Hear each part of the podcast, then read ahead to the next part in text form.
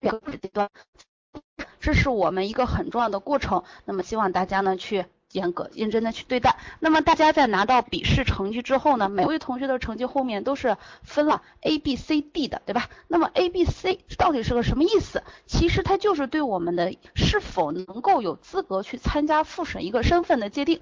那么在这儿我们首先看下次的时间是十二月十三号。那有同学说，哎，不是啊，是二十一号。那么这个呢就是一些特殊情况了，对吧？那咱们同学呢还是啊看。仔细的追踪自己的所报区域这个公告，锁定我们的时间，好吧？那么这是时间的问题。关于地点，关于地点，我们在深圳市，在每一个公告每一个区域之后，都有一个关于一个文件。啊，一个一览表，那么这个一览表里边就详细的说了我们的是哪一个地点去进行一个资格复审，好，大家自行去下载找到自己相关的信息。那么接下来呢，就是一对象 A、B、C 级，A 级凡是注明 A 的同学，那么恭喜你，你在笔试成绩里边是达到了录取人数的三倍的名额之内，那么你是要一定一定要去参加资格复审的。啊，这是第一类同学。那么 B 级的同学，B 级的同学，你是处于四倍到八倍之间，你获得了一个递补的一个身份，所以在面试资格复审当天，还是需要你带齐相关的资料，在规定时间到他规定地点去进行一个资格复审的。啊，那同学千这里千万不要觉得我是递补的，我也没有多大机会，那我就放弃吧。啊，咱们千万不要，深圳市事业单位的这个教师招聘考试那么。那么的残酷，咱们已经走到这一步了啊！不到最后一步，千万不要放弃。所以 A 级和 B 级的同学在面资格复审当天需要到达现场进行一个资格复审的。那么还有一周的时间里边呢，我们在公告里边列的很清楚啊，写了很多。那么虽然大家可能看起来比较头疼，但是还是需要你去认认真真的一个字一个字的去进行去看啊。比如说有你的学位证、你的毕业证、你的身份证等等相关资料，你一定要进行一个。资料的准备，该盖章的、该签字的啊，千万要进行准备，收集齐了。那么在这需要提示大家的两点是：第一个，我们不仅要带着原件去，还要带着复印件去。那么在这建议大家复印件啊，不要只复印一份儿，多复印几份儿，是吧？啊，咱们既然已经复印了，不差那一份儿两份儿的，对吧？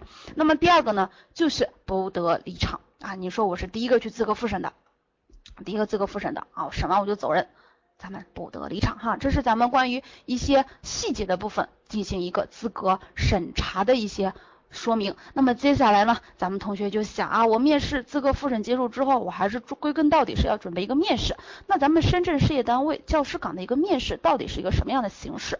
好，我们来看一下关于面试的形式，所有的区域基本上全部都没有出公告。那么在这儿只有一个区啊，给咱们放了福利，盐田区。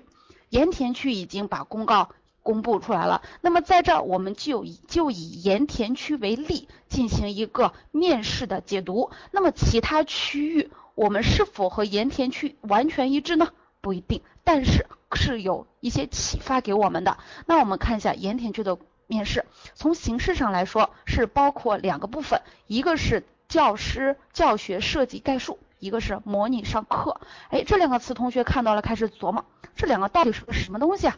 其实讲教学设计概述就是一个说课啊，进行一场说课。那么模拟上课是什么呢？试讲，哎，就是这两种形式。所以呢，其实其他区域啊，其他地区通常是试讲和说课只选二选其一，但是咱们深圳市啊，这个面试要国要求相当之严。啊，难度相当之大，所以它两个都要进行考试的，所以我们试讲和说课在备考的时候都要进行一个充分的准备，同时这两个形式一定要严格区分开来啊。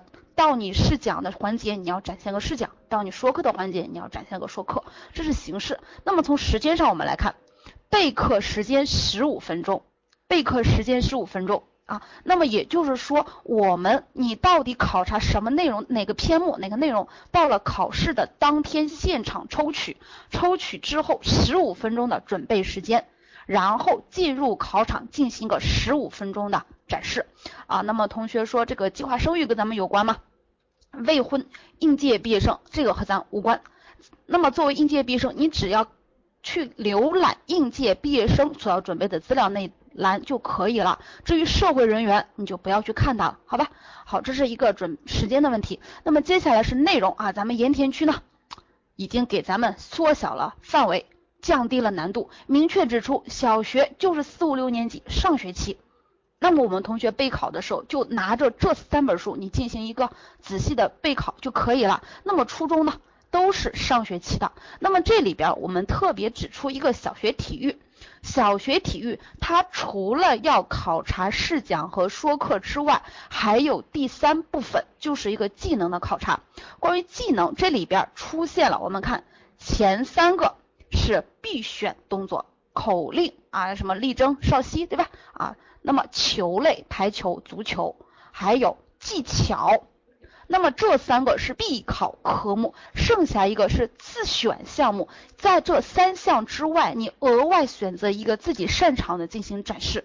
哎，所以我们小学体育的同学，你的面试将比别人多一个环节。好，这是考试的内容。那么成绩。我们已经知道，整个的笔试和面试各自占的比重是百分之五十，各自百分之五十。那么在面试里边又包括了两个环节或三个环节，它们各自的比重是多少？首先，大多数科目，如果你的面试是两个部分，那么你是三七开，也就是说说课占三成，百分之三十，模拟上课占百分之七十。那么体育，体育说课占百分之二十。模拟上课试讲占百分之四十，以及技能占百分之四十。那么由此我们可以看到啊，咱们深圳市面试还是相当注重这个教学实践能力的。好，这是咱们盐田区的。那么其他地区的同学进行一个备考的时候，也是要进行一个试讲说课的备考啊。那么今天晚上我们将着重来讲解的是试讲，关于说课。啊，同学们可以继续关注我们中公教育明天晚上同一时间同一频道的讲座。那咱们马上进入今天一个核心的内容，关于试讲啊。那么在座的同学呢，有有的同学，大多数同学啊，还是咱们师范类毕业的。那么有的同学呢是非师范的。那么在这儿，什么是试讲呢？试讲到底是个什么样的形式呢？啊，那我们对面的考官是有哪些人呢？我们研究考官。我们目的是为了什么？就是为了考官想听什么，我们就给他展示什么，做到一个投其所好。好，这是考官，我们来分析分析。接下来呢，我们还要分析一下考官为我们打分的时候，他是以着什么样的标准进行我对我们进行一个评判呢？啊，是不是主观意向那么强呢？啊，那么最后还是进行一个如何备考的问题。那么首先还是还是来看一下啊，什么是试讲？呃，深圳这位同学说，教材一般选几个年级？你是宝安区的，呃，不用每一个年级和上学都看吧。呃么刚才呢，我们给大家呈现的是盐田区的啊，盐田区的小学、初中各自都规定了。那么你是宝安区的，建议建议你可以参照盐田区的这个呃说明啊，这个要求进行备考。如果你还是不放心的话，看一看其他的。看一看其他的，可以着重参看咱们盐田区的，好吧？那咱们来看一看什么是试讲。试讲其实呢，就是对课堂的一个展示，对课堂的展示。那我们都知道啊，课堂一堂课上下来，就是包括我们这四个环节，我们把它叫做课堂教学四部曲。哎，那同学问老师，一堂课呢是四十分钟，那这儿面试呢只给我十五分钟。还十五分钟，那我是不是这四个环节可以省？可不可以省一个？省可不可以省一个？那么在这告诉大家，不可以，不可以啊！哪怕只有十五分钟，甚至时间更短，或者是给你八分钟的时间进行试讲，这四个环节也要进行一个完整的展示，也要进行一个完整的展示啊！那同学又问了，说老师能展示的完吗？是可以展示的完的，为什么？因为咱们新课改之后强调要减少在课堂上要减少教师的活动，增加学生的活动。那我们在教师在整个课堂上，你的作用就是把各个环节进行一个组织、整合以及一个过渡。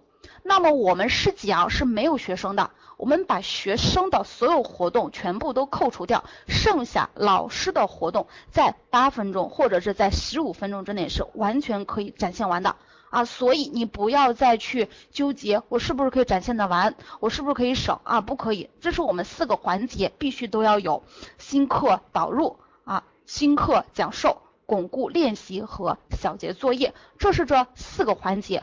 不不仅仅是啊，不论你是什么学科，你都要有，都要有这么环节。那当然，咱们体育课呢，还是有一点点小小的不同。体育课呢，首先是一个准备啊，一个准备活动，然后是一个开始活动啊。那么这个呢，就是一些特殊的科目了，咱们就不过多的去阐。展开来讲解，那么接下来我们就去把这四个环节分别来和大家进行一个探讨，每一个环节到底是个做什么用的啊？那么首先是新课导入环节，在这儿呢啊，在这儿老师给他一句话去概去总结这个环节的重要性，我把它称为秤砣虽小压千斤，什么意思呢？导入环节在整个课活动过程中，这四个环节过程中，它占的。时间也不是很长，可能十五分钟，它只占到两分钟左右，它却起一个重要的作用啊，有重要作用。为什么？一方面在教学实践过程中，它是起到一方面导入导到学生后续的我们课堂正常开展。在考卡吗？没声了，哎，现在听到吗？我这能听到吗？好了，好啊，竞一场啊，咱们咱们真是好事多磨啊，好，好了，那咱们来继续说这个导入环节啊。导入环节呢，在咱们考试过程中，你在考官面前进行一个课堂设计的展示，第一个环张开嘴和考官展示的第一个环节就是导入环节呀。那咱们都知道，第一印象是相当重要，开头的好啊，好的开始等于成为环节设计的新颖，设计的新颖。那么将为你日后后面的一个展示打下一个很好的基础，考官对你印象好，自然的一些潜在的分数就到手了啊。所以呢，导入环节虽然占比重虽小，大家还是需要一个特别的重视啊。又看啊。来，咱们据说新课讲授这四个环节里边，四个环节最核心的一个部分就是在第二个部分新课讲授环节，在这个环节，我们将对我们所抽取的内容的一个重要的知识点进行一个展开讲述，这也是对我们教育教学的能力以及我们语言表达能力啊等等展现的最核心的部分。所以，我们把它定乾坤，你的整个面试成功与否。关键就看这一个环节，你是否能够进行合适的、有新颖的进行一个展示。所以同学们在接下来进行备考的时候呢，你也需要花大部分的精力、大部分的时间去对这个部分、这个环节进行一个准备。这是课讲授环节啊。当然了，咱们在接下来的备考时间呢，大家着重的也是准备的这个环节。那么接下来是巩固环节，巩固环节，那咱们。啊，那咱们同学呢，在已经学过了笔试课，对吧？笔试课三代课，三代课它有个很重要的规律，就叫做练习率。也就是说，在新课讲授之后呢，必须要进行适当的练习，通过练习来学习巩固知识。所以咱们在课堂讲授的过程中呢，在新授课结束之后，一定要提进行一个提供一个巩固练习啊，以帮助同学进行一个。知识的一个掌握，那么在这儿需要提示大家的一点就是啊，如果说我在一个新课讲述的环节，我设计了一、二、三三个知识点，那我是不是在三个知识点全部都讲完之后，再统一的进行巩固练习呢？啊，在这儿呢，他们同学呢可能在实际的设计过程中就会遇到这样一个问题，那么在这儿呢就给大家进行一个解答。我们如果你在试讲的过程中，知识点不止一个。两个或更多，我们不采不建议大家全部讲授完之后再进行巩固，所以我们这就是为什么叫步步为营，每一个知识点讲授结束之后都及时的进行巩固，这样我们整课整个的新课教学就是一个一环扣一环的过程，一环扣一环的过程啊，所以我们可以看到这两个新课讲授和巩固练习这两个环节，有的时候呢。啊，是密切的结合在一起的，甚至是你中有我，我中有你，不分彼此的。这是我们第三个步，最后一步进行一个小结作业啊。咱们在实际的教学过程中也好，在去考试的过程中也好，最后呢，总要要留一个作业，进行一个小结，哎，和同学们一起来回忆。那么我们这一步叫做有始有终啊。我们同学呢，往这个最后一个。一方面呢是由于觉得自己啊万里长征终于走完了，就剩下最后一步了，有了松懈的心理，没有去好好的进行一个设计，因为到了最后时间紧张，你到时了或者超时了，那你就会匆匆的结束。那么这儿给大家的一句话就是要做到有始有终啊，有始有终，咱们画一个圆满的句号。那么在这儿呢，关于小结。给大家提示一点啊，我们在进行一个实际操作的过程中，小节大家不要一提到小节，马上想的就是老师来把整个课堂内容进行一个回忆，进行一个复述，这是一个我们传统的教学方法，这是不符合我们新课改理念的啊，所以我们在这建议的大家方式就是老师和学生共同来进行一个回忆。总结，那么这个总结呢，你可以是知识的回忆啊，可以是问答的形式，甚至呢可以是做一些小题来进行一个总结。好，这是关于小结给大家分享的一点。那么关于这一点，关于作业这一点啊，作业一定要有啊。我们说作业呢是延伸到课后的一个重要环节，所以作业不能少。那么作业怎么留，这是一个问题啊。啊，我们同学呢，一方面啊带着自己上学的时候的经验，就去留作业去了。啊，还有一些同学呢，可能是我们应届已经参加工作的，有了丰富的教学经验的，可能就把咱们教学惯性带到考试当中去了。那你留的作业是什么啊？这个同学们回家之后，把练习册第五页三四五六题做一遍，生字抄三遍，那么往往就会留下这样的作业。那咱们都知道，这些在实际教学过程中留这样的作业有问题吗？没有，完全没有问题，一点问题都没有。但是咱们是去考试的。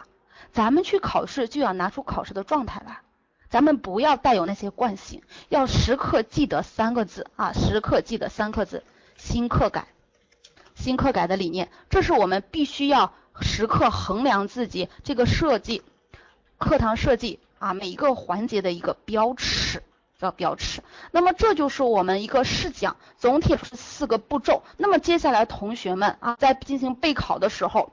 那你就要去找一找，分析分析新课导入环节有哪些常用的导入方法呀？啊，比如说温故知新导入法，比如说情景导入法，比如说摄疑导入法啊等等，我们要进行一个搜集。那么在新课讲授环节，我们都有哪些讲授的方法呀？啊，我们在讲复习笔试的时候呢，都已经学过了。课堂教学、中小学教学常用的一些教学方法啊，比如说讲授法呀、合作法呀、练习法呀等等。那么这时候同学们理论用到实践的时机会来了啊，好好的去利用实践。那么在这儿提示大家，提示大家新课改的另外一个关键词：自主、合作、探究。你在新课教学过程当中，在设计教学活动的时候，时刻记得这一点，时刻记得以学生为主体啊，时刻记得以学生为主体，这是咱们新课讲授环节需要提示大家的。那么在巩固练习这个环节，提示大家的是，不要一说到练习啊，一说到巩固就是做习题，不要一说到练习就是做习题啊，咱们除了做习题还有很多其他的呀，比如说复述。啊，比如说语文课最好说了啊，分角色朗读等等，有很多形式。这是第三个环节，注意的提醒大家的。那么第四个环节，刚才也跟大家分析到了。那么这就是我们新课试讲的一个四个环节。那么咱们总结一下啊，总结一下试讲，我们在展示的过程中到底有哪些需要特别注意的地方？流程咱们都知道了。啊，就是那四个环节，新课讲授四部曲。那么需要哪些注意的地方？首先啊，咱们说，咱们在试讲的过程中呢，对面坐的是七个考官啊，或者说九个考官啊，等等不等。那么这时候我们该如何看待这些考官？是不是就把考官直接当做考官就可以了呢？啊，咱们说试讲，试讲核心就一个词儿，什么呢？演。在试讲的舞台上，每一位考生就是个演员。你要进行一个无实物表演，你要把你的考官，你面前的考官当做你的学生，不管你是对面的考官坐的是九十岁、三十岁，如果你是要面试小学教师，你要把他当成九十岁的孩子。那么如果你十三岁啊，所以这个地方，这个地方就大家就难了啊，这个难是难在什么地地方呢？放不开，放不开，总是觉得不好意思，总是觉得不好意思。那么所以试讲难就难在这儿，演不出来，放不开。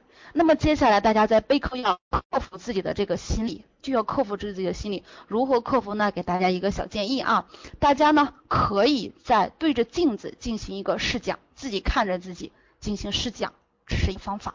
那么第二个方法，你可以用录音把自己试讲录音下来，录下来。那么当你自己再去重新听自己刚才说的那段话的时候，哪些说的不太流畅，甚至你的声音发颤，你都是可以听得出来的，都是可以听得出来的。我们用这样的方式来。那么同学还有说，我也不想看自己，我也不想听自己，我就想找个人帮帮我，我找谁呢？建议，如果你是女孩，你要找个异性来，回家找爸爸，找这啊，当着你的父亲的面进行一个好处是什么？大家可以想一想。那基本上就是我们父辈的年纪，基本上是我们父辈的年纪。如果我们的父亲、我们的父辈听着觉得嗯合适，没问题，那么考官也会听服的啊。所以首先这是我们去对付一下考官。呃，广东的这位同学又卡了吗？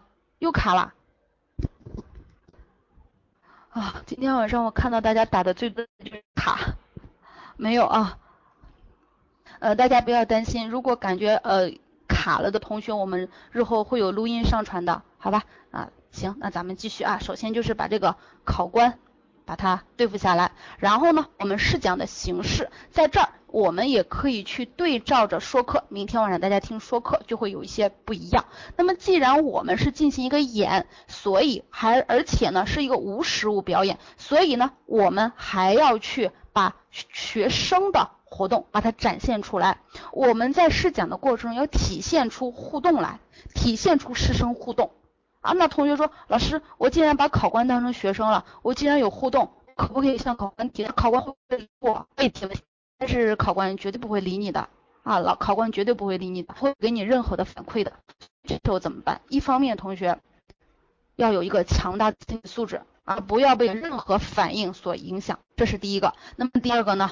我们如何现出学生的表情呢？如何展现出学生的行为呢？这也不难啊，咱们就配合肢体语言，配合你的表情啊，以及配合你的行动一个你的位置的，来展现出你的巡视，展现你对同你和同学之间的互动。那么学生说的话怎么办？怎么展示呢？学生啊，我们终归在课堂上会涉及到一个问答法。啊，专涉涉及到一个问答法，那么学啊学生的回答对我们课堂秩序进下进行着重要的作用，这你就可以用老师口气转化的话，口气去转化，比如说你提的，然后请同学进行回答，只转化一下，你可以表达这位同学的意见是，就可以了。那么这就意味着我们在进行一个事前设计的时候，就要试成到底有多少种回答来。啊，这是我们在形式这方面。那么接下来呢，就是流程，我们简单的把它称为四部曲啊。这四部曲，也就是说这四个环节一个都不能省啊，都不能省。好了，那么这是我们分析了一下面试啊，分析了一下我们的试讲。试讲到底有几个流？试讲，呃，试讲是由四个部分组组成啊，我们每一个部分都不能省。那么每一个部分呢，在都有着一个重要的作用。我们同学都可以知道这里边呢哪个是重点，哪个是需要大家去核心的花大的精力去进行一个设计的。那么同时呢，我们还得在这里告诉大家了啊，试讲到底难在哪？难在演，难在放不开。那么我们接下来就要去克服这些问题，就要去克服这些问题。那我们来接下来分析一下考官，分析一下考官。而我们分析考官的原因是什么呢？啊，咱们最终能否去获得通过面试，获得咱们心仪的这份工作，关键就在于考官能能跟能不能给我们打一个高的分数，我们的试讲考官是否满意。所以我们分析分析考官啊，知道他是干什么，知道他想听什么。那我们在实际面试的过程中，考官基本上就是由这三个部分构成的。第一部分，这是很重要的一部分考官，本学科一线教师。啊，他除了是本学科的，他是专业的，另外他是一线教师。那么在这儿，我们特别提示的是英语学科的同学啊，特别提示英语学科，因为英语学科它是语言类有着自身的一个特殊性，同学往往就在纠结一个问题：我试讲的时候要不要全英试讲？那我如果用全英的话，对面老师听不懂怎么办？好，如果他听不懂的话，我是不是就可以胡说一气？这是我们英语考生同学啊，英语考生往往去思考的这三个问题。那么在这儿就是这一层考官就把这三个问题给大家解释清楚了。首先，如果你在面试中获得一个高分，那么你就要进行一个全英式，进行全英式，这是第一个问题解决解答好。第二个，考官听懂吗？你放心。可能七个考官当中有四个、五个听不懂，但是一定有英语专业的老师，所以一定是听得懂的，一定听得懂的。所以你不要纠结懂他是不是可以听得懂啊？他如果听不懂的话，我是不是白说了？你放心，一定有人听得懂。这是第二个问题。第三个问题，我可不可以胡说？不可以。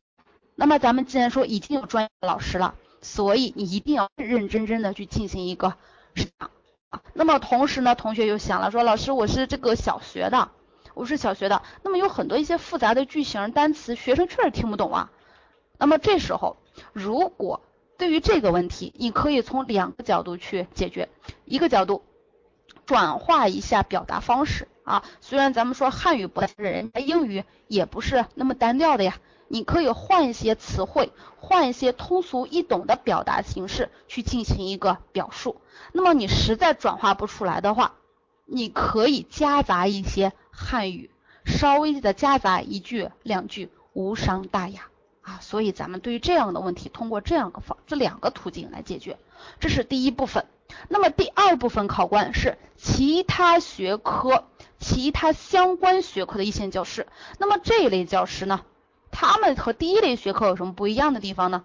啊，咱们这第二类教师呢，第二类。考官他也是教师，也是在一线教师的，但是呢，他不是专业的啊。比如说，比如说这个我要考数学，我要考物理，那么我在这个考场上的考官有可能是化学的，有可能是数学的啊。其实原因也很简单了，有一些人力、物力、场地的限制，我们不可能每一个科目给大家都设计一个考场，那么这样就把相关的科目放到一个考场里边一起来进行一个面试。啊，这是第二类考官，那么还有第三类考官啊，教育局人事局相关工作人员啊，这个这一类考官他们是来干嘛的？啊，咱们现在去考试，为了就是那个编制，对吧？编制哪来的呀？肯定不是学校给的，那么就是咱们的教育局人事局给的，所以这一部分人他们还得知道，我要给编制了，我把这个编制给了一些什么人呢？啊，什么人可以从我这里拿到编制啊？他们还要去看一看，同时呢，它也有一个监督的作用，是吧？啊，以防有一些不公平、不公正的现象出现。那么这就是我们这三类考官。那我们刚才说分析三类考官，目的就是要知道他们想听什么，然后我们投其所好给他们展示。那么这三类考官他们分别到底想听什么呢？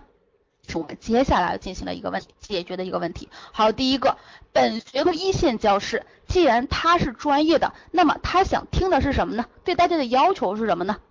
就是知识的准确性。这就要求同学们在试讲的时候，千万不能有任何的错误，一定要保证一个准确性，一定要保证一个准确性啊。那么有同学说，老师，我有一些细节方面是不是可以含糊过去啊？不要。你要记得啊，你时刻要记得，你这是一个招聘类的考试。你如果想在众多的考生当中脱颖而出，你必须对自己严格要求。你稍微一点点的细节没有注意到，你稍微马虎一下，就可能成为你败北的一个原因。那么在这给大家分析一个案例，那我不知道在座呢有没有要考数学的。考数学岗位的这个同学啊，曾经有位同学，他就是在考数学教师的时候，大家都知道做几何题要画辅助线，对吧？那咱们按照约定俗成的习惯，辅助线都是画虚线的啊，咱们都知道辅助线是画虚线的。但是这位同学，他可能是由于紧张，也可能是由于就是不注意细节啊，觉得细节无伤大雅，于是他把辅助线画成了实线。就是这样一个小小的细节，那么在他试讲结束之后，我们专业的啊，咱们这一类考试这一类老师，专业的老师站出来了，直接就指出来，虚辅助线是该画实线还是画虚线，直接就质问我们这位考生，你可以可想而知，我们这个数学老师，我们这个专业老师，他在一堂课啊，你在试讲十五分钟，他没干别的，他就盯着你那个虚线别扭了十五分钟啊。我们的老师是不允许这样的细节出问题的。如果说老师只盯着你那个虚线别扭了十五分钟，根本就没有听你讲课，如何给你高分呢？就通过这样一个小小的细节，就可以展现你对专业知识是否是不是就是掌握的不牢固呢？当出现这样的问题的时候，你可以想一下自己的分数是不是会受到影响呢？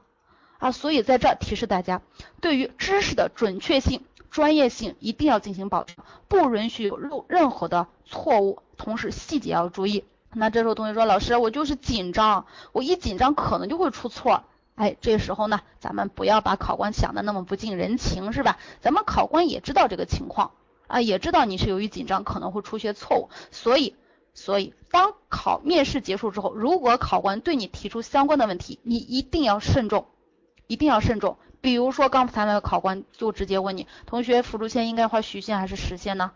当遇到这样的问题的时候，往往代表你在知识性有错误了，慎重再慎重啊！首先呢，一定要对自己的错误进行一个修改。在修改的过程中，千万不能再出错了啊！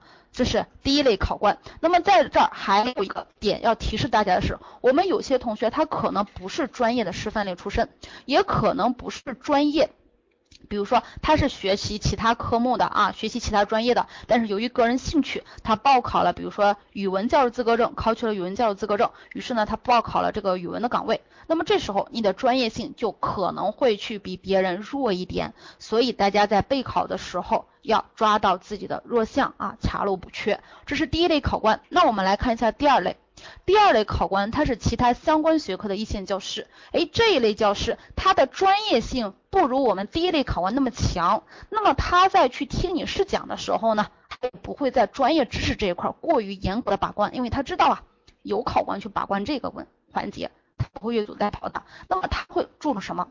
他注重的是授课技巧，授课技巧。那么这一类考官，他也是在一线教师。他也是在一线，那么他对授课技巧就会进行一个，在进行试讲的过程中，你一个教学活动设计出来、展现出来，你这个方法选取的是否恰当啊？在实际是呃实现实的教学过程中是否能够实现，他马上都够听得出来，所以他会在授课技巧方面进行一个把控。那么在这儿给我们考生的要求就是，你在接下来的备考时候。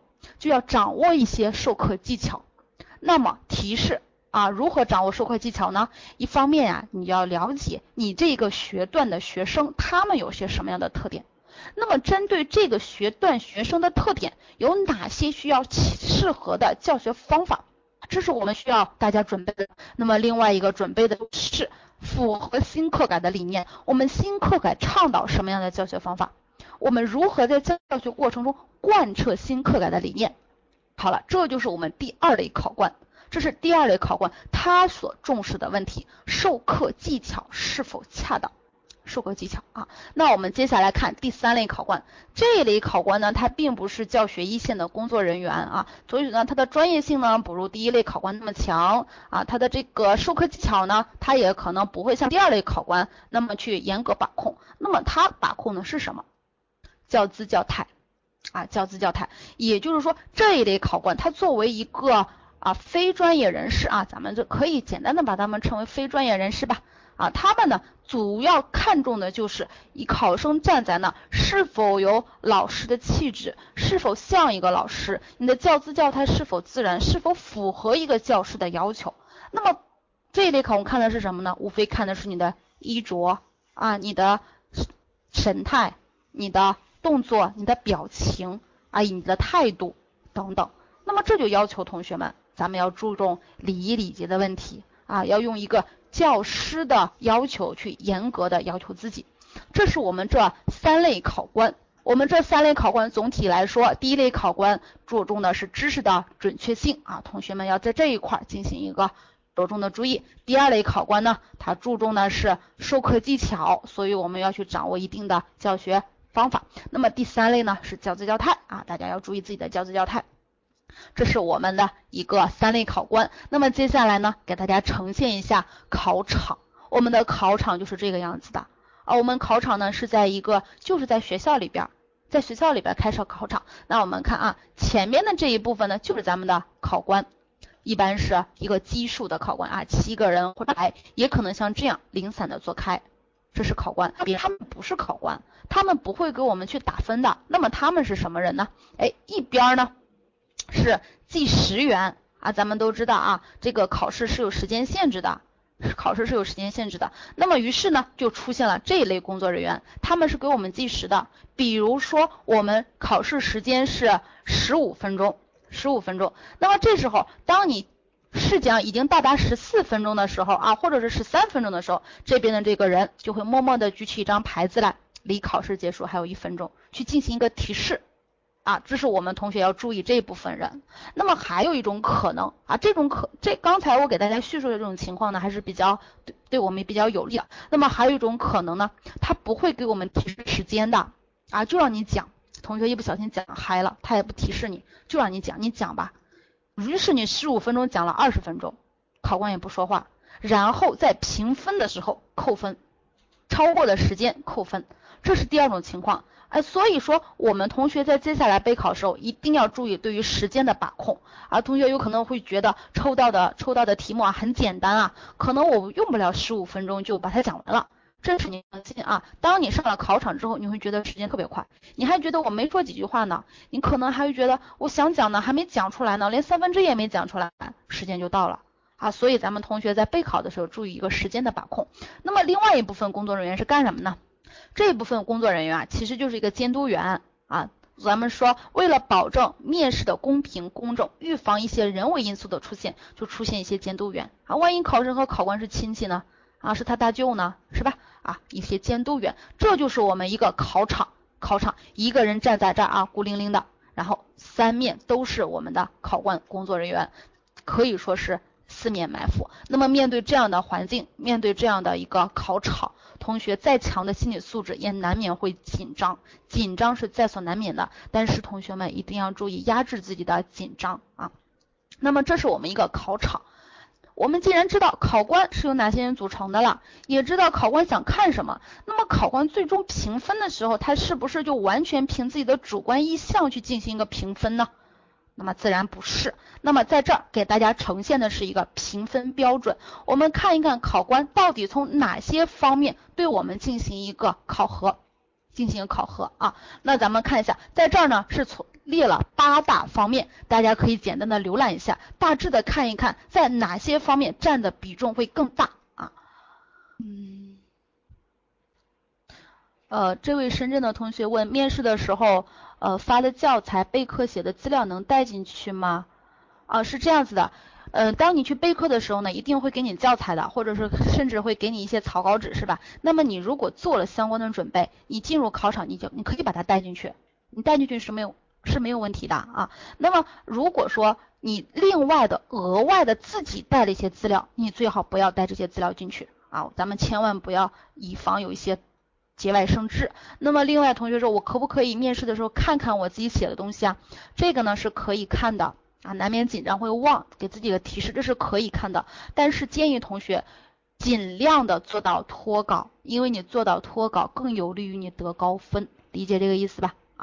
所以说这个不是绝对的啊，还是我们对自己严格要求一点。好了。那么这是这一个，那我们同学可能大概浏览完了，我们看到啊，在这里边占的比重最大的是教学实施，这是占的比重最大的，基本上占了快三分，已经三分之一之多了啊。那么所以我们来看到，我们考官最重要的看的就是你这个教学流程你设置的是否合理，教学流程设置的是否合理啊？你该设置的活动啊是否是突出了学生主体呢？啊，活动之间是否连接的恰当呢？是否有一个层层递进的关系啊？啊，是否把我们的教学目标能够突出啊？是否能够突破重难点？这是我们教学实施最重要的。那么当然，既然我们知道考官重点看这儿，那我们也就是在这一块花大功夫去进行一个备考。那我们看一下这里边有些内容啊，说有与学生交流的意识。和学生交流，那么交流我们可以通过语言的方式，通过肢体语言，还可以通过表情啊，这些都是我们要演出来的。那么另外呢，提问，提问要具有启发性啊，具有启发性。咱们千万不要提一些毫无价值的问题，比如说同你可以问是不是，对不对，好不好，想不想知道？哎，这样的问题我们通通把它称为无效问题，没有任何意义。所以我们这样的方这样的问题尽量不要啊，这是与学生交流。那么另外呢，板书设计环节啊，同学有可能会说，老师我字儿写的特别丑，我可不可以不写板书啊？同学不要，板书一定要有啊，一定要有。为什么？我们我们板书大家可以看到占的比分数还不少呢，对吧？那么板书一定要有。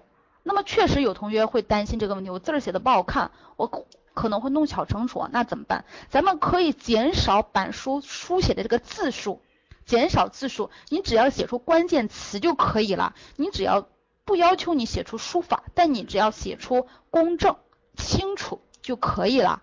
啊，另外呢，你可不可以画一些图表啊？用这样的形式去代替文字的书写。那么还有一些形式呢，这个板书我们设计的时候。可能有的同学会去花心思，我想设计一个新颖的板书，但是由于时间有限，大家不要在这一块花太多的心思了啊，咱们不要本末倒置，这是一个板书的环节啊，板书。那么另外呢，咱们看一下，呃，在这儿时间节奏控制恰当，时间节奏控制恰当。那么这就是我们之前一方面包括我们之前给大家呈现的四个步骤，四步各自所占的比重要合理的分配。另外一个整体的十五分钟要把控的很好。那么在这儿呢，就是给大家分析了一下教学实施。那么其他当然还有一些，比如说言语表达，对吧？咱们作为老师就要靠就要靠言语表达来完成过表达呢，要做到一个清晰、准确、流利，是吧？那么在这儿呢，我们注意到，往往由于紧张，可能会出现一些口头语、口头禅啊，这些难你自己可能意识不到。所以就建议大家在接下来备考的时候，用手机也好，其他的录音设备也好，去把它录制下来，然后自己听，一听就可以听出你的口头禅啊。曾经有位同学啊，老师在带学员的时候，他就爱说，嗯，就爱说这个字儿。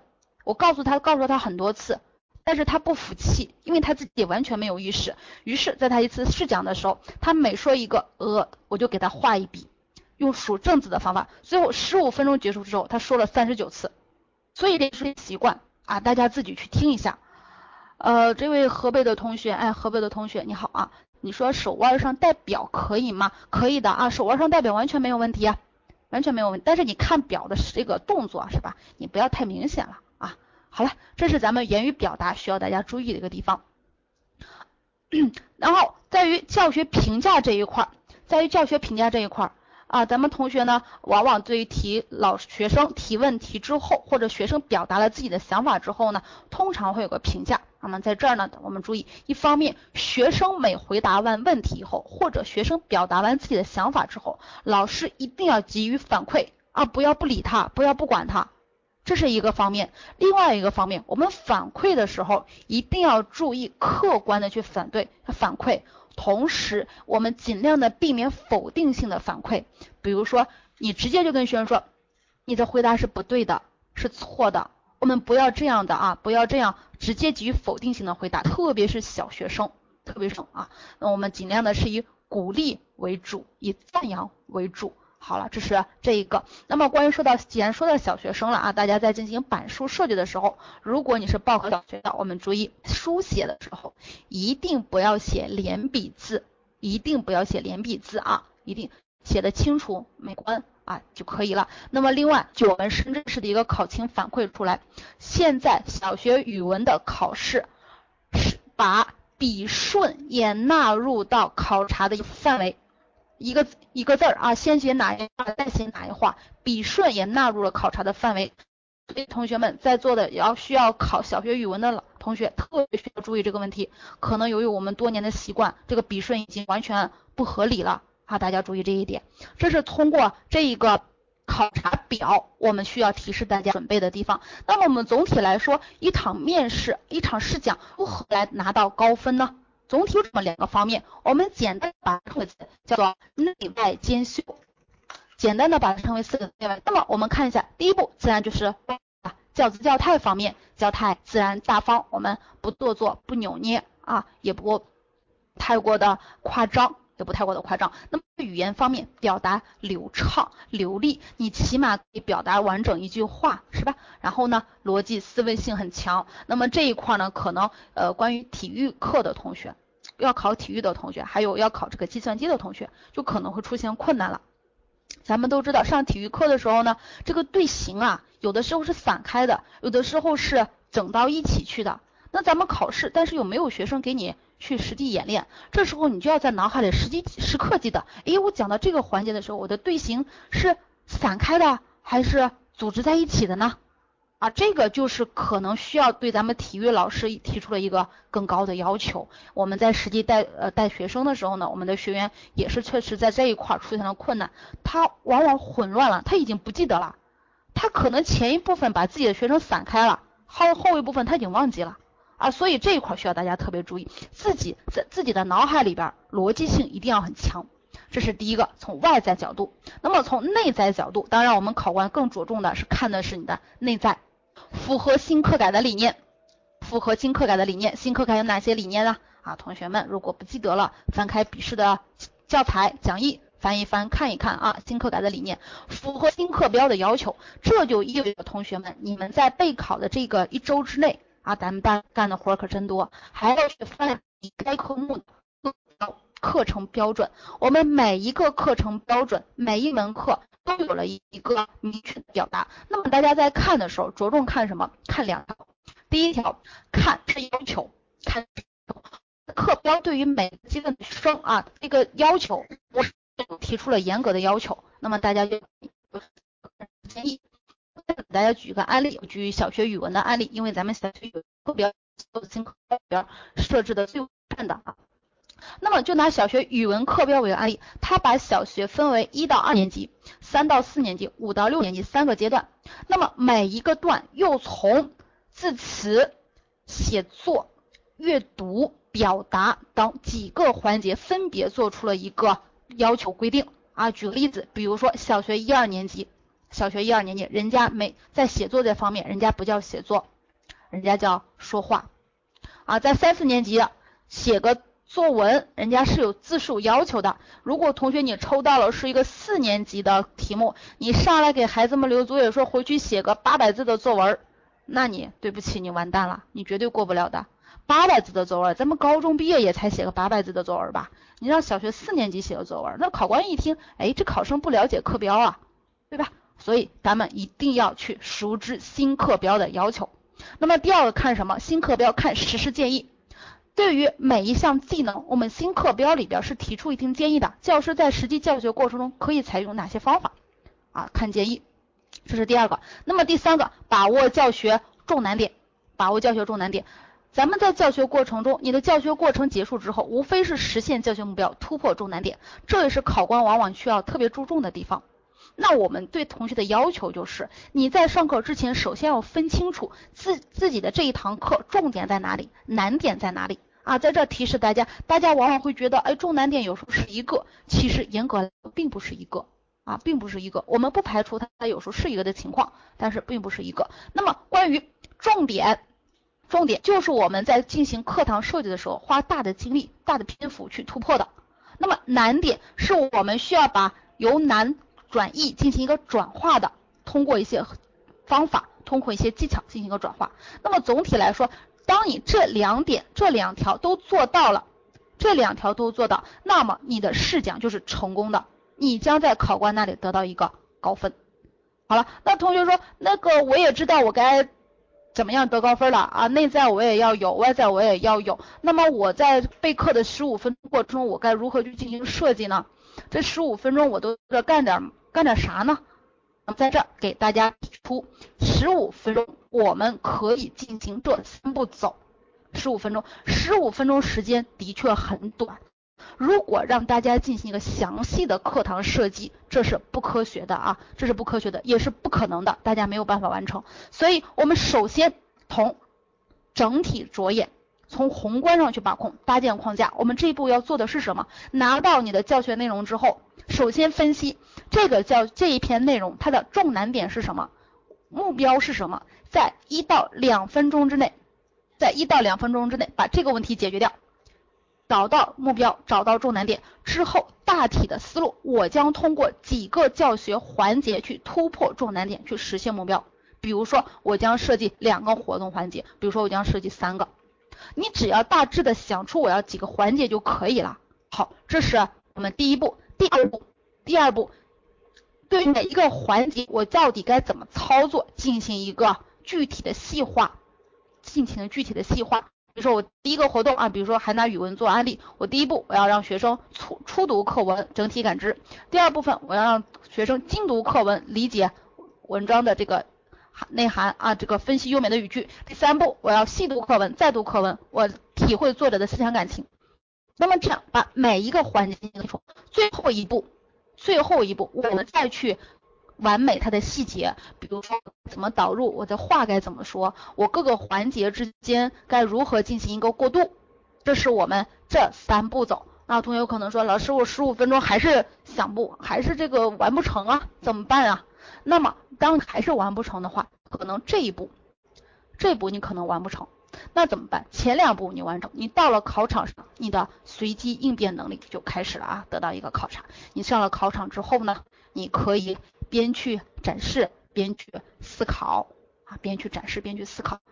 呃，浙江的这位同学又说卡，其他同学卡吗？其他同学卡不卡呀？不卡，行，卡。河北的同学说卡，那行，咱们继续开始啊，这个还是后续会有录音上传，好吧？那么这是咱们关于这个呃如何设计，就分这三步走，前两步前两步大家一定要去完成的。那么我们说这十五分钟时间。这十五分钟时间，你可能会给你一些草稿纸，让你去进行一个书写，会写一些提示性的关键词。那我十五分钟是不是就按着头去写这十五分钟啊？啊，你可以想一下，十五分钟就算让你写，别说让你一边思考一边写了，就是让你抄，你能抄多少啊？对吧？所以呢，这是不现实的。那怎么办？只写关键词，只写关键词，写每一个环节，每一个环节可以提示自己的关键词语。然后我们在十五分钟将近结束的时候，建议大家一定要留出一到两分钟的时间干什么呢？稍微的演练一下，目的是有这么几个。第一个呢，让你再次熟悉一下自己的这个教学过程，以至于你上了考场给考官展现的呢，不是你第一次去展示你这个教案啊，不是第一次展现这个设计，自己熟悉一下。那么另外一个呢？我们就是去修改一下，你通过这个脑海里过一遍，展现一下，你可能会就感受到哪设计的不合适，哪设计的不合理，然后我们马上进行一个修改啊，这是我们课堂设计，我们就是经过这三步来走。那么这个大家知道方法，接下来的日子啊，还有一周的时间，大家就需要去进行个设计了，给大家就在十五分钟之内给自己。计算好时间，严格按照时间来进行一个设计。好了，那我说接下来到底该如何进行备考呢？我该从哪几个方面进行备考呢？首先，第一步，熟悉教材。熟悉教材，咱们都知道啊，现在这个教材呢，已经这个版本特别特别的多，不是人教版一统天下的局面了。光咱们广东省啊，当然咱们深圳也属于广东省了，就会有自己的粤教版的教材。英语呢，就会有牛津版的教材。等等，那么这就意味着大家在备考的时候，找到你所报考区域的学校，他们正在使用的教材，以这一版教材为基础进行一个备考，进行一个备考啊。熟悉教材，一方面我们熟悉什么呢？整个这个教材的编排，它是呈现一个什么样的体系？你要看一看学生们。在之前学了哪些内容，他未来还要学哪些内容，以便于我们在进行一个课堂设计的时候，提出了一些不切合实际的一些问题啊。那么第二个呢，夯实专业知识，可能有的同学呢，专业知识也已经不记得了，已经不记得。之前呢，也是我们在带一个同学，一个同学大学毕业了，他要去考小学数学老师，他不记得实数是什么了，实数虚数是什么，他不记得了啊。所以咱们再去。回去找一找，捡一捡专业知识啊，这是第一步。第二步，咱们还干什么呢？利用网积累三个素材，在网上去找一些教案和讲课的视频，咱们学学人家教案是怎么写的，看看人家在讲课的过程中的状态是什么样子的啊。那么咱们在当学生的时候呢，是一个学生的角度才去看。那么咱们现在看人家讲课的视频呢，以一个教师的身份去看。换个眼光，你会有不同的发现。那么在这儿有同学说，老师我哪知道哪些教案是优秀的呀？的确，在网上的资料参差不齐。那么在这儿就给大家推荐一个网站，叫做范文网，叫做范文网。这一个网站上面有每一个版本的教材，每一个学段，每一个年级的课文内容。然后在每一个内容之下，你把它点开之后呢，有教案，有说课稿，有课堂实录啊，大家应该知道什么是课堂实录，对吧？还有我们知道现在呢有个叫做学案的东西，都有这些。而且不止一篇，资源特别丰富。它最为关键的啊，最为优优势的一点，就是在每一个教案或者是每一个说课稿之后呢，它是有评分的啊，最高分是五分，这是有评分的。那么，当我们看一看它这个分数，大概就知道这个教案的质量如何了。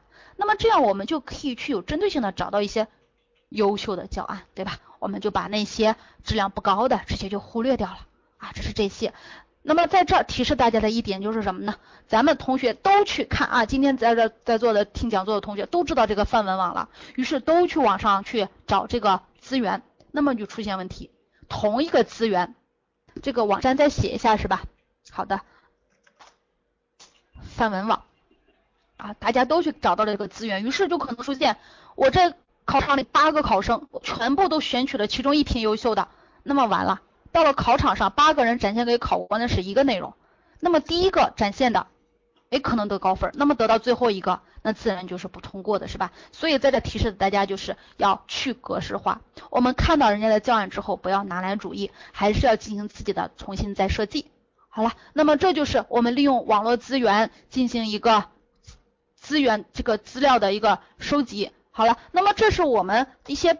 关键的方面，一些重要的方面。那么当然了，咱们说细节决定成败，细节决定成败啊。咱们还是作为一个礼仪之邦，还是要注意一些礼仪的问题。咱们大风大浪都过来了，千万不要在礼仪这个小步这个地方呢犯出毛病啊。那咱们说在这儿给大家推荐的叫做面试礼仪十点通，这里边就是要求了啊，对大家提出了一些小的建议。咱们去面试当天该以什么样的精神状态展现在考官面前？哎，笑容多一点，笑容多一点啊！咱们虽然说考官这个场合是比较严肃的，气氛是比较紧张的，但是咱们还是要笑容多一点啊，笑容多一点，这是有好处的。一方面，特别是对于小学生来讲，你要报考小学教师，小学教师要求的就是和学生的一些亲近，和学生的一些亲和力。那如果你一脸严肃，考官一看就是说这个考生一点亲和力都没有，不符合我们小学教师的要求啊，可能这一点就把你给 pass 掉了啊，笑容多一点，那么同时呢给考官留下好的印象。这个地方啊，注意大家啊，咱们笑的真诚一点是吧？别皮笑肉不笑，是不是？好了，那么嘴巴甜一点什么意思啊？是不是见了考官就低头哈腰？是不是见了工作人员就各种各种阿谀奉承？没必要，对吧？我们只要保证保证一个正确的、合适的、恰当的礼仪就可以了。比如说，对于工作人员，你保持应有的礼仪啊，不要对工作人员进行一个什么吆五喝六的，是吧？这是嘴巴甜一点，想的细一点。我们在进行考场的时候啊，难免会出现一些突发状况，比如说你去现场。你去现场试讲完了之后，我们刚才有板书，我板书是不是要擦掉它呀？啊，我们把板书擦掉它，一方面呢为我们后续的考生提供一个便利，另外一方面也展现出你这个良好的素质。哎，考官也好，嗯，这孩子不错，还想得很周到，想的细一点啊。那么说的轻一点，什么意思？语言表达能力说的清楚一，说的清楚不含糊。那么站。坐站有站相，坐有坐相。那么当然，基本上呢，咱们没什么坐的机会。如果有坐的机会，咱们要坐有坐相。那么站有站相，在这儿提示大家的是，站啊，有些同学，有些考生他因为紧张，他会不自觉的晃晃动，会不自觉的晃动，这是他完全下意识的啊。所以这个地方大家要特别注意一下，请请你的朋友啊看一看，你是不是有这个习惯啊，或者说毛病，对吧？那么在这儿提示大家。女同学，女同学在和学习一样，我们经常在身上得到一些东西，她的手端在腹部的，于是跟着学。在这儿，我们不建议女女同学这样做，那是礼仪那是礼仪啊，不是咱们教师的礼仪，咱们不不建议大家这样做。你可以自然的把双手下垂，你可以自然的把双手下垂，也可以。同学说，女同学之后就卡了。我们说女同学不要双手端在腹前啊，你可以自然的双手两边下垂啊。现在现在还卡吗？小西，还有这个艾希，你们是不是啊？不卡了，好，行，那咱们继续啊。这个女同学呢，双手自然下垂就好。或者说呢，呃，有同学说我双手下垂我很尴尬，手没对，那你可以自然插在你的身体可以了，不是你的腹部啊，大家可以默默的练习一下这个动作，不要端在腹部。同学来一点，男同学一点不要，男同学不要背手啊，男同学可能很酷，不要背手，也不要双手插啊，又卡了。啊，大家原谅这个网速吧。现在好了吗？现在可以了吗？嗯，OK，好，行，行，那咱们继续啊。说男同学呢，不要背手，把双手背在后边啊，像个咱们这个帅气的保镖啊，帅气的这个人员一样啊。咱们不要背手，也不要双手插兜，双手插兜，或者说抱在胸前，这些都不要，这些都不要啊。这是我们坐有坐相，站有站相。那么这儿继续往下走，走得快一点，穿得雅一点，走得快一点。当然呢，你要把握好一个度呀。意思就是说，你不要拖拖拉拉的啊，不要拖拖拉拉的。咱们做老师就是要一个利索啊。当然你也不要走得过于快，给人一种紧，给人一种紧迫感。那么在这儿呢，再提示大家，就是敲门进入的时候呢，咱们都知道啊，进面试考场的，进面试考场的时候要敲门的小。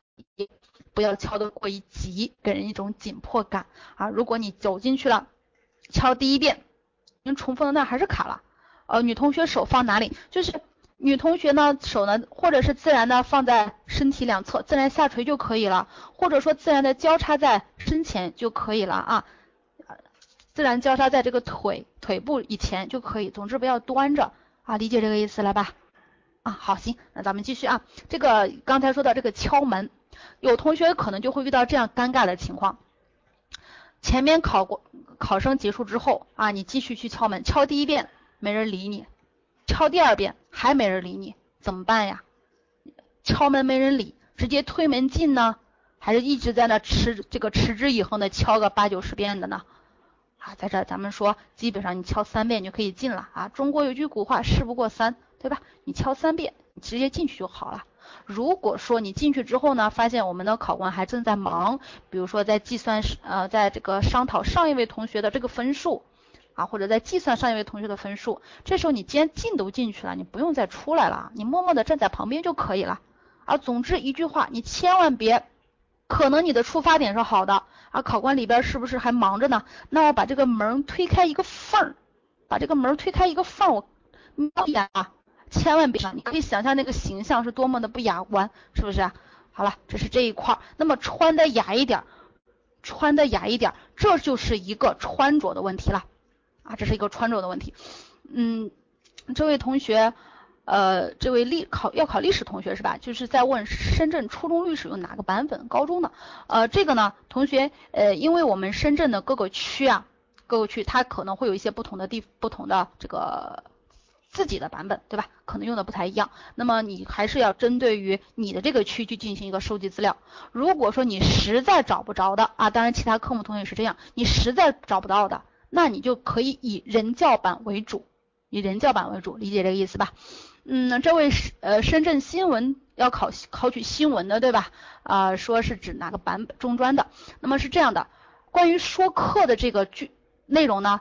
呃，咱们是在明天晚上和大家一起来分享的啊。咱们今天晚上主要是试讲，那么在这儿你既然已经呃问到了，对吧？那我就简单的跟你说一下关于这个教材资料的版本吗。如果知道找哪个，你学时候的教材，找你大学时候的教材用就可以了，理解这意思吧？好了，这是这个咱们这关于穿着，咱们得多说一点啊。穿着，穿着。大家一定一定要注意了，我们说是不是一定要穿正装呢？不一定啊，不一定非得穿正装，特别是特别是这个体育老师，人家严格要求都提出来了，自己穿运动装，你自然就不能穿正装了，对吧？那咱们小学老师呢？小学也不建议穿正装。我们因为小学啊是倡导的是一个亲和力，所以你只要穿的一些简洁、大方、有亲和，同时便于活动就可以了。同时便于活动就可以了啊。那么到了高一年级段了，比如说高中老师啊，比如说初中老师，你是可以穿正装的。可能有同学说我是我刚大学毕业，我现在不知道自己穿什么衣服是，那你就穿正装吧，没没问题，对吧？啊，好了，那么这儿同学问这个冬天女生穿啥服装呢？牛仔裤。牛仔裤最好不要哈，牛仔裤太过休闲了，咱们不要太严肃，也要太过休闲啊。那么女生你穿什么你定，但是有几条是不可以犯的。第一个不可以穿黑丝袜，冬天啊，同学不可以穿黑丝袜。你说老师我穿打底裤行啊？同学你穿个裤子行不行啊？是不是啊？不要打擦边球啊，不要穿黑丝袜。那么女生还有冬天的衣服，切过太于小。太于紧身，太于小，这样不便于你活动啊。男士也是一样，便于活动。好，这是这一个。那么女士的头发一定最好是把它扎起来，最好是扎起来啊。那么男士，咱们当然深圳这块呢，呃，也不是天气也不是很热。那么男士呢，可能就会只穿一个衬衫。如果男士只穿衬衫不穿西服外套的话，不要打领带，只穿这个衬衫不打不穿外套，不要打领带。还有男士不要穿白色袜子，理解这个意思了吧？啊，不要穿白色袜子，这是穿的雅一点啊。你实在不知道了，你还是那句话，你穿的那身衣服，你站在你的爸爸妈妈面前啊，让他们看一看合适不合适。如果他们合适了，他们看着可以，那咱们考官呢，这一关也就过了啊。好了，这是穿的问题。呃，里面衬衫，外面开衫。呃，我不知道这位同学是位男士还是女士哈，这个。开衫，呃，也有严肃的，稍微正式一点和稍微休闲一点，不要太过休闲，好吧？啊，那么下边是态度诚恳一点，应变活一点啊。在考官面前，不管考官对你提出了什么样的疑问，你总之抱着尊重的态度，你要相信考官是专业的，不要质疑考官的专业性啊，不要和考官进行一个抢话，不要和他进行一个争吵。那么以随机应变，灵活应变，灵活应变啊。呃，可以做头发吗？这位同学，呃，如果你是女士的话啊，当然这个名字我看不出来，请原谅哈。如果你是女士，呃，你做头发呢，做头发不要不要做那种带颜色的、有造型的胡子，那你应该是个男士吧？呃，胡子最好是最好是不要，当然也。不知道你的这个类型是什么样子的哈，如果是吴秀波那样的，有个胡子当然就好了，是吧？啊，还是咱们尽量的不要去打擦边球，不要去打擦边球，留了十多年了，啊，这是咱咱们这位是一位有经验的老教师哈，那么咱们就是干净利索啊，总之就是干净利索就可以了。好了，这是这个面试不紧张的诀窍是什么？呃，面试完全不紧张那是不可能的，同学，一点不紧张那是不可能的，除非你对这个面试一点都不重视，你就是来打酱油的，你不是个好打酱油的，那不紧张是完不可能的。那我们做的就是把这个紧张不要影响我们的发挥，尽量的减少它对我们的影响。方法就是在接下来的这一段时间内，不断的去进行练习，不断的进行练习啊，我们是有一种叫做。系统脱敏法的啊，大家这个呃笔试课也学了系统脱敏法，不断的进行练习，对着镜子练，当着人练啊，拉来朋友就当着他面就练，通过这样的方式去克服自己的紧张感。好了，头头发稍长有胡子可以艺术点吗？如果你是考音体这个美术的，美术的这个是可以稍微艺术点，但是呢，咱们同学把握好度啊，千万不要这样。好了。好了，那么最后我们看一看通关秘籍。通关秘籍，男生一定、女生一定要穿高跟鞋吗？不，不必要。如果女孩子你本身已经身高很高，一米七，就没必要穿高跟鞋，对吧？这个高跟鞋的问题呢，根据自己的习惯，根据自己的习惯来。那当然，穿上高跟鞋，自己的这个气质自然就会是有加分的啊，自然就有加分。也根据自己的习惯来。你如果你穿上高跟鞋，穿上高跟鞋，你发现自路走自己走路都变形了。那你还穿它干什么呢？是不是就把自己弄巧成拙了呀？是吧？那么如果要穿高跟鞋呢，咱们不要穿那种声音特别响的啊，好了，这是这个，哎，咱们再看一下这个通关秘籍，咱们到底该如何拿到一个高分呢？首先就是一个礼仪周全，刚才咱们也花了大部分很长的时间帮助大家解决这个礼仪啊，总之就抱着一个尊重的态度去就可以了。那么第二个呢是巧妙拆分，这就是我们在进行一个设计的时候，进行课堂设计的时候，你会觉得这个内容很多，我完全把它展现出来那是不可能的，怎么办呢？进行一个课时的拆分啊，拆分课时。啊，这是这一个，那么这个去模式化就是和大家刚才分享的，就是分享大家都去网络上搜资源啊，可能大家就一样了。那么为了保证这个我们的过关，那我们去模式化，借鉴人家的同时加入自己的。好了，那么接下来突出重难点，刚才给大家看的评分标准里边就有重难点一定要突出，不然考官会有疑问的啊。那么最终呢？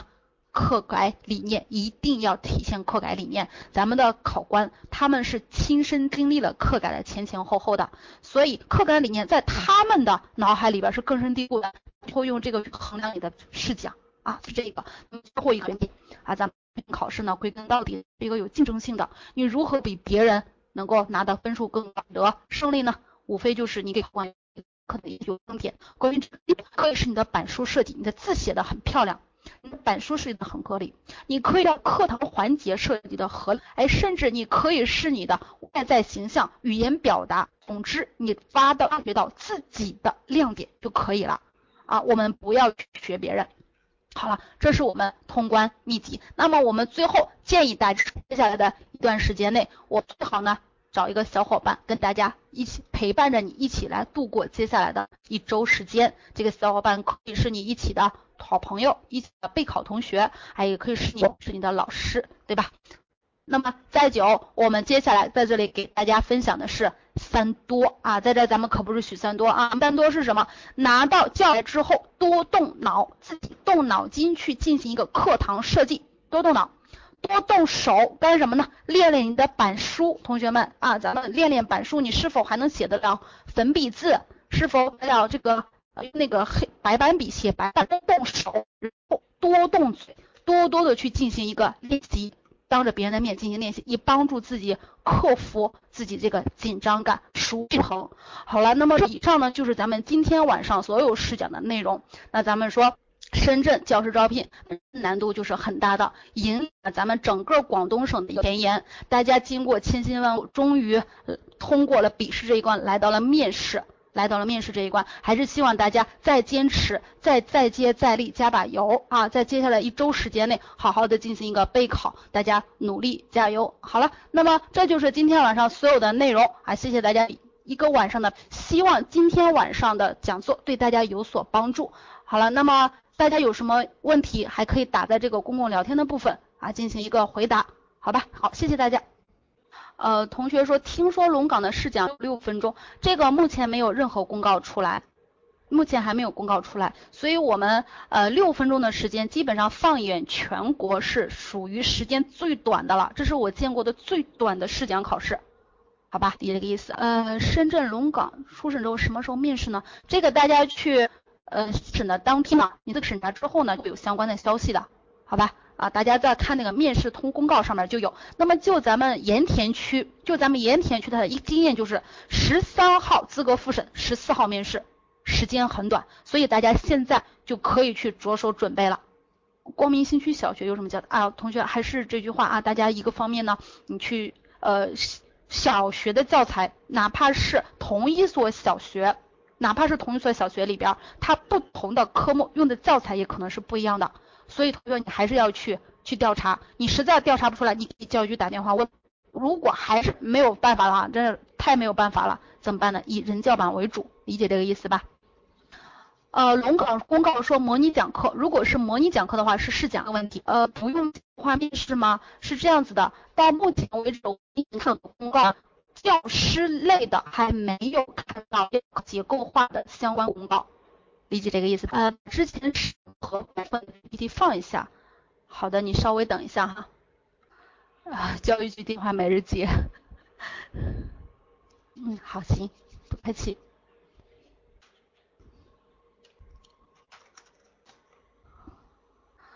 哦，模拟讲课对，就是就是试讲，模拟讲课就是试讲。啊，这位同学，我这个资资格审核的部分啊，稍微等一下啊，资格审核的部分已经放出来了。啊，这次龙岗会调出二十。这同深圳老妖同讲，这个龙岗考电，你你的笔试成绩是相当之好的，相当之好。那么既然我们笔试考了这么好的成绩，面试首先不要抱有侥幸心理，我是不是可以稀稀里糊涂的啊，这个随随便便应付一下就过去了呢？还是不要？咱们知道笔试面试各占一半，所以还是要认真的去备考你的面试。只要你 只要你在面试里边发挥出你该有的水平，那么应该是。应该是问题不大，理解这个意思吧？但是还是需要你去认真备考。呃，现场授课，呃，这个深圳石同学哈，这个我们是目前还是要等待公司的这个安排啊，好吧？好的，同学们是否还有其他问题呢？明天九十九的课，呃。宝安区的宝安区的形式到宝安区的这个面试公告到目前还没有出来，呃，那我它基本上是也是是绝对是这两个两个环节之一，绝对是两个环节之一。那你现在在公告出来之前，你可以按照试讲的形式主要去进行个备考。笔试教材属于 B 级，有必要去资格复审吗？嗯，是这样子的，按我们公告来说，如果你的成绩是 B 级，还是要。还是要备齐相关资料去进行一个资格复审，因为这是一个机会啊。咱们深圳的考试是相当之难的，既然大家走到这一步了，对吧？咱们还是不要放弃，有一点希望还是要去抓住的，还是要去吧？好吧，同学。各位还有什么疑问吗？